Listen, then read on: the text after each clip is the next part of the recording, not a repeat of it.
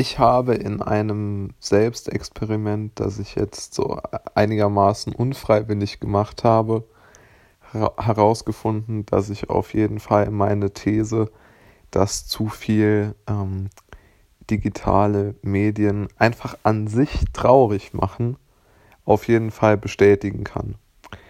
Also ich habe heute zum Beispiel versucht, eine, ähm, äh, eine Wohnung im Internet zu finden, also auf den diversen Websites. Dann habe ich noch ähm, mit ähm, äh, an so einer ähm, tollen Online-Konferenz teilgenommen. Und zu guter Letzt habe ich dann noch das EM-Spiel der deutschen Mannschaft im Fernsehen geschaut. Und zwischendurch habe ich dann noch auf einen Anruf gewartet und auf Nachrichten bei äh, WhatsApp, der, was dazu geführt hat, dass ich mein Handy viel, viel öfter in der Hand hatte, als ähm, ich eigentlich wollte.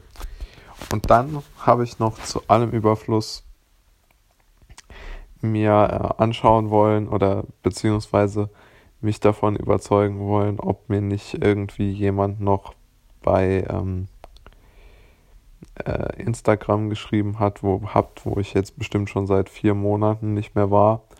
Und dann habe ich dort den Fehler gemacht, dass ich durch die Timeline gescrollt habe und äh, jetzt bin ich sofort wieder an diesem Punkt, dass mein ganzer Tag heute versaut war. Also das muss ich wirklich sagen. Also wenn ich in der Zeit, zum Beispiel im, im Winter diesen Jahres, hatte ich eigentlich die elektronischen Medien komplett ausgeschaltet immer und habe sehr viele Bücher gelesen, ja. Und dieses Bücherlesen, das hatte wirklich etwas Meditatives und aus irgendeinem Grund war ich auch stolz darauf, dass ich so viel gelesen hatte. Jetzt kann man natürlich sagen, nun ja, das ist ja jetzt auch noch kein Grund, um, um stolz auf sich zu sein. Aber irgendwie hat Lesen sowas Lebensqualität verbesserndes oder zumindest irgendwie etwas, was einen Lust auf den Tag machen lässt. Und wenn man so viel mit sich mit den elektronischen Medien beschäftigt, dann hat man diese Lust überhaupt nicht. Dann ist das irgendwie so eine totale, ich weiß es nicht, vielleicht geht es da auch nur mir so, aber das ist so eine totale, das ist eine totale Beschleunigung des Lebens irgendwo, aber äh, oder nicht unbedingt des Lebens, aber der Gedanken.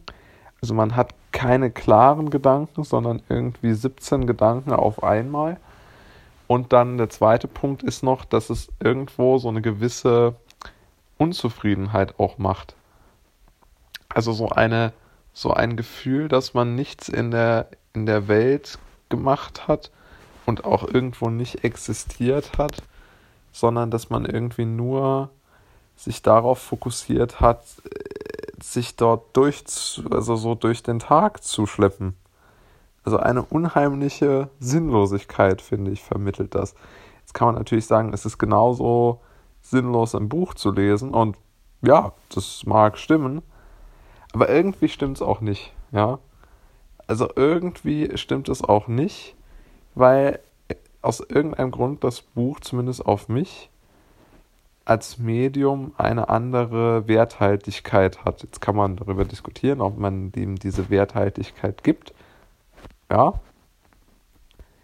Aber irgendwo glaube ich schon, dass man, dass das menschliche Gehirn bei jedem, was diese grundsätzlichen Emotionen angeht, doch sehr ähnlich reagiert.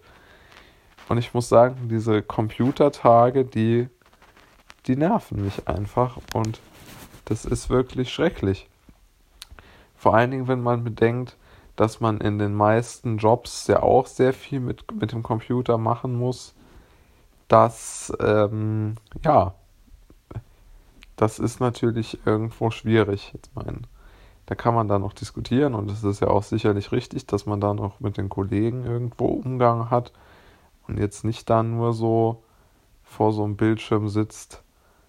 Aber ja, es ist einfach schwierig für mich, so diszipliniert an diesen elektronischen Medien zu arbeiten oder zu recherchieren vielmehr und gleichzeitig äh, dort irgendwo einen guten Tag zu haben.